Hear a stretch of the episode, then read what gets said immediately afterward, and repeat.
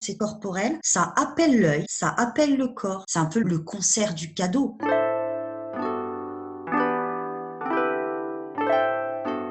Bienvenue sur Qu'est-ce que la mode Le podcast qui pose cette unique question et nous invite à de multiples discussions.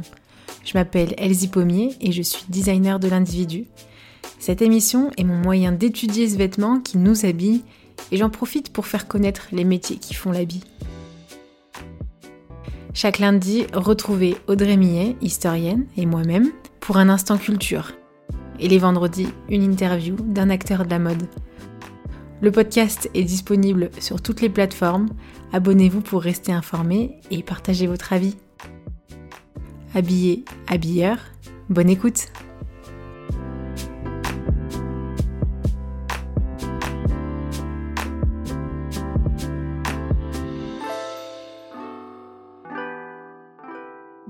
Chères auditrices, chers auditeurs. Bonjour Audrey. Bonjour Elsie. Comment vas-tu? Ça va bien, ça va bien. C'est bientôt Noël. Hein ouais, c'est ça. Surexcité euh... Ouais. Un peu enfermé, mais. Ouais, c'est ça. Euh, Est-ce que tu écoutes des musiques de Noël?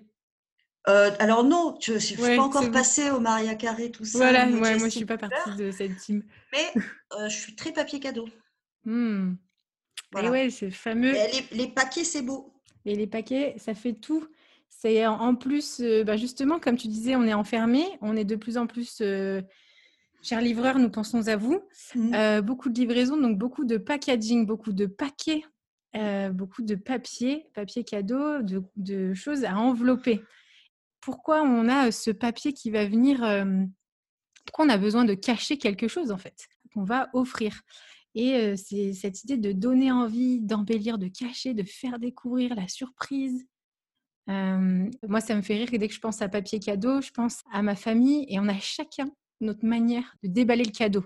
Ah. Et alors, eh ben, il y en a qui vont déchirer, il y en a qui vont le défaire mmh. gentiment et tout. Et ben voilà, le papier cadeau, c'est toute une histoire. Et c'est pas que Noël 2020 qu'on l'utilise. Ah non, non, non. en fait, le, le packaging, euh, c'est un synonyme de commerce. Mm. Tout simplement, depuis la nuit des temps. L'histoire et l'évolution du packaging s'entremêlent véritablement avec euh, des modes et des échanges commerciaux, donc entre les civilisations. Chaque période a eu euh, ses propres problématiques.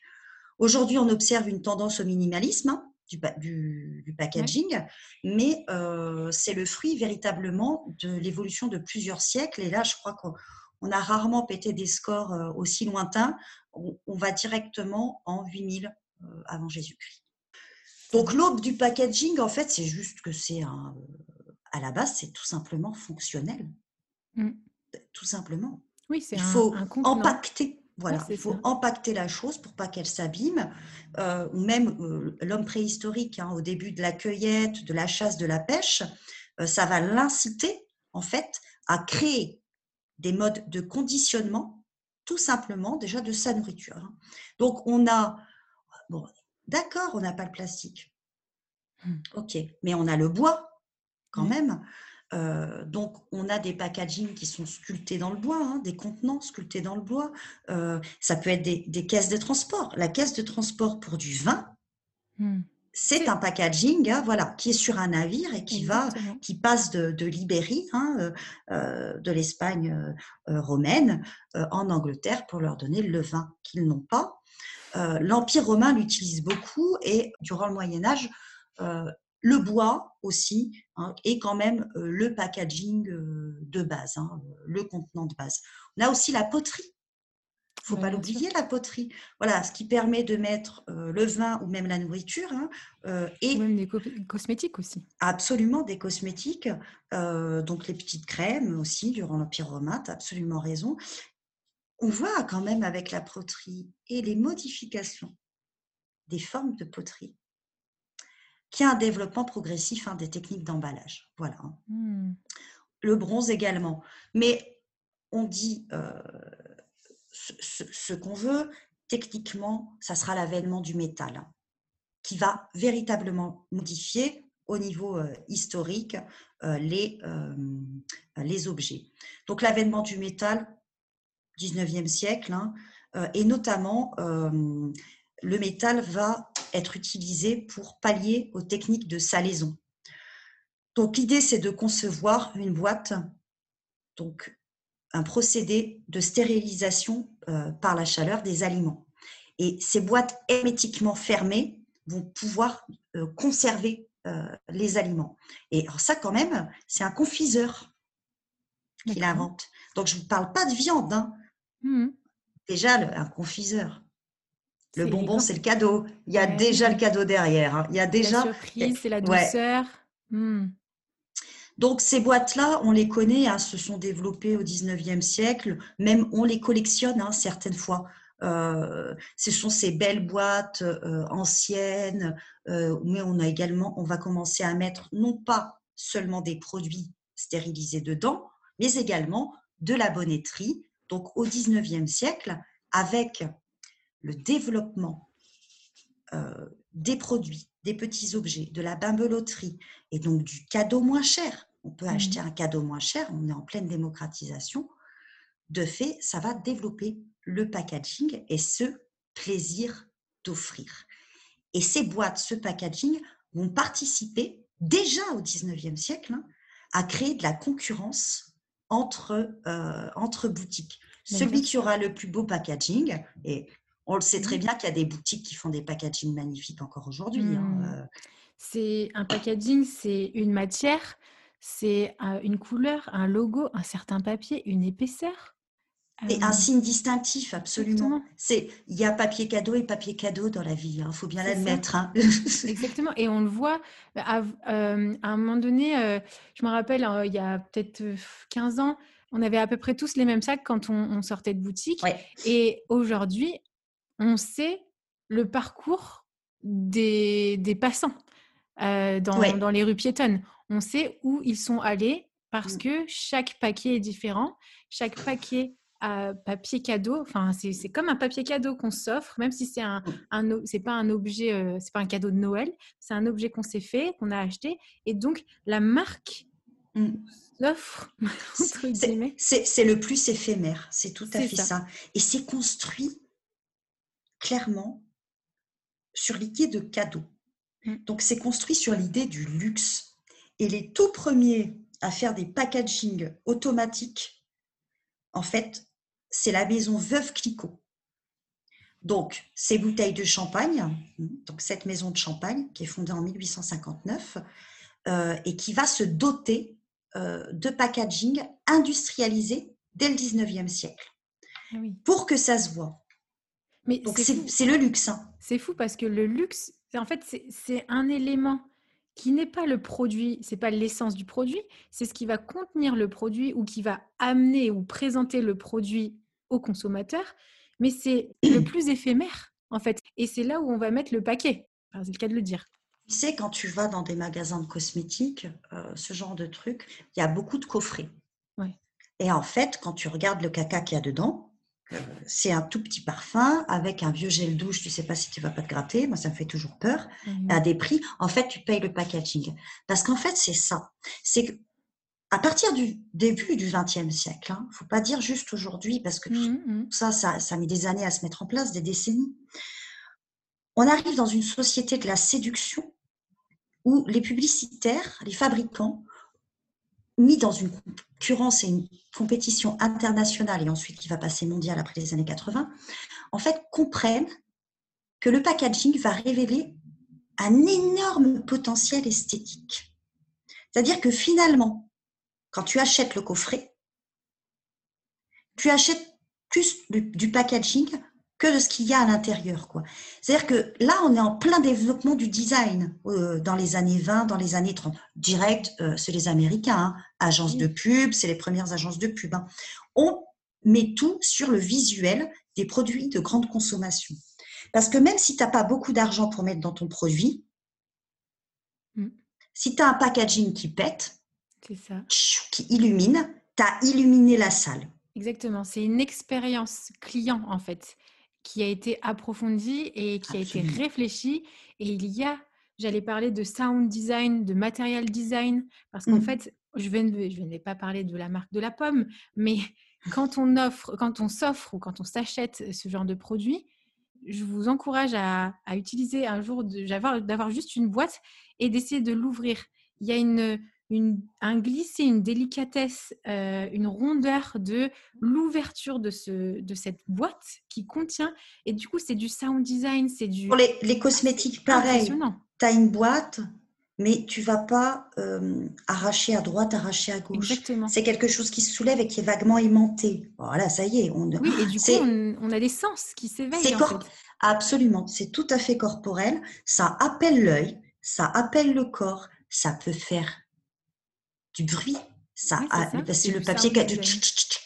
Voilà, le, le, papier cadeau, c'est aussi ça, là, quand tu, tu l'as, il y a ce bruit hein, qui participe, euh, c'est un peu le, le, concert du cadeau. Et donc, ce packaging, en fait, dans les années 80, 90, 2000, il est devenu pratiquement plus important hein, que ce qu'il y a à l'intérieur. Mmh. Ensuite, on ne peut pas refuser euh, le beau. Hein. Et là, aujourd'hui, on est passé sur le renforcement. Enfin, c'est un truc de dingue. On, dématérialise. On est passé, donc à cause du durcissement euh, de la compétition hein, entre les boutiques et les produits, au renforcement du rôle central du packaging, mais même d'un packaging digital. Mmh. Et maintenant, on refuse même le packaging, euh, tu sais, Elsie, pour des questions euh, d'écologie. Oui. Le nu, du coup, c'est le produit nu, soi-disant transparent. Les produits solides, on parlait de cosmétiques tout à l'heure, qui étaient euh, suremballés. Et, mais ce choix-là, c'est aussi un choix de marketing, un choix marketing de packaging. On le veut nu parce que. Euh, et tout le message va derrière. Parce que c'est la mode aussi. Enfin, je veux dire, on est euh, éco-responsable, d'accord, hein. Hein. Mais bon, le greenwashing, Clairement. il y a aussi, exactement. Mais parce que là, on est allé dans un. Quand tu parlais tout à l'heure, j'avais l'image de euh, des poupées euh, dans les poupées, tu sais, les poupées russes là. C'est mmh. des boîtes dans des boîtes, dans des boîtes, dans des boîtes, parce qu'on est dans un carton de livraison, sac de protection, enveloppe qui euh, autour du produit, mmh. le packaging du produit.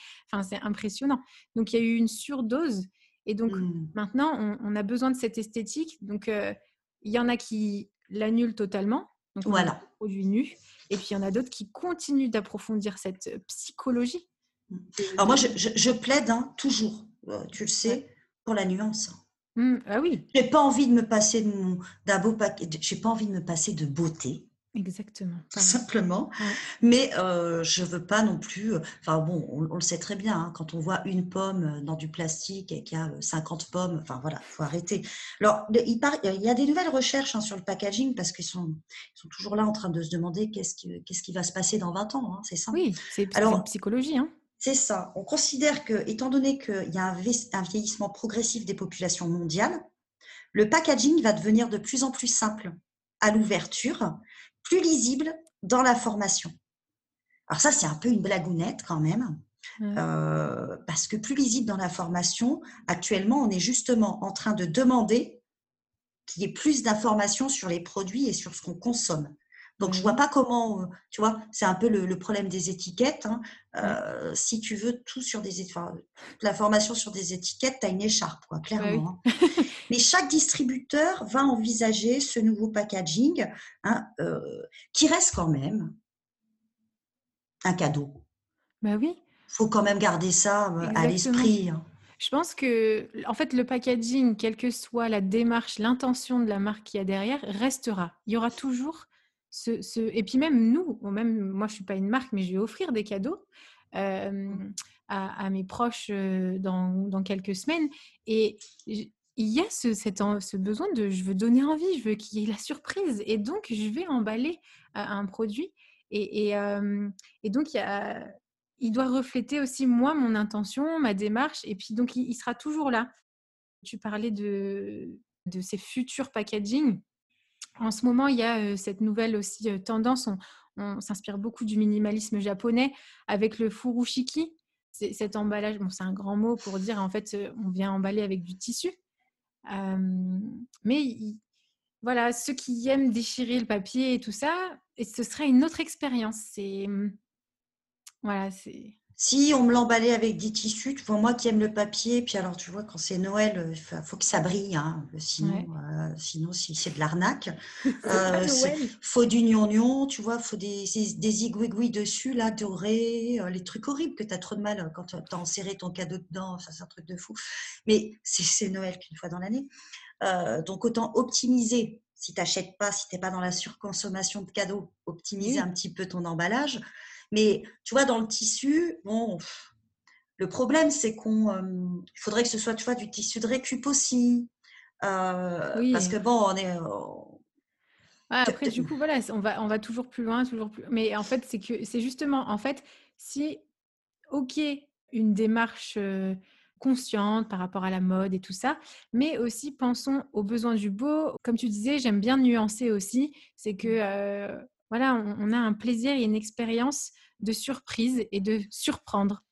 C'est ça. Si tu n'as pas acheté 10 t-shirts noirs euh, à la personne à qui, tu les, euh, qui tu veux offrir un cadeau à Noël, que tu n'en as fait qu'un, mmh. normalement, tu peux euh, y aller sur le, papier, cadeau. Quoi. Ça sera sans doute plus utile et plus sympa et un meilleur souvenir que les neuf autres t-shirts noirs. Exactement. Comme ça, on se retrouvera avec des super beaux panels De packaging et peut-être qu'on ne se retrouvera pas avec ces mmh, fameux packaging, j'ai entendu parler, cette dernière technologie à base de champignons.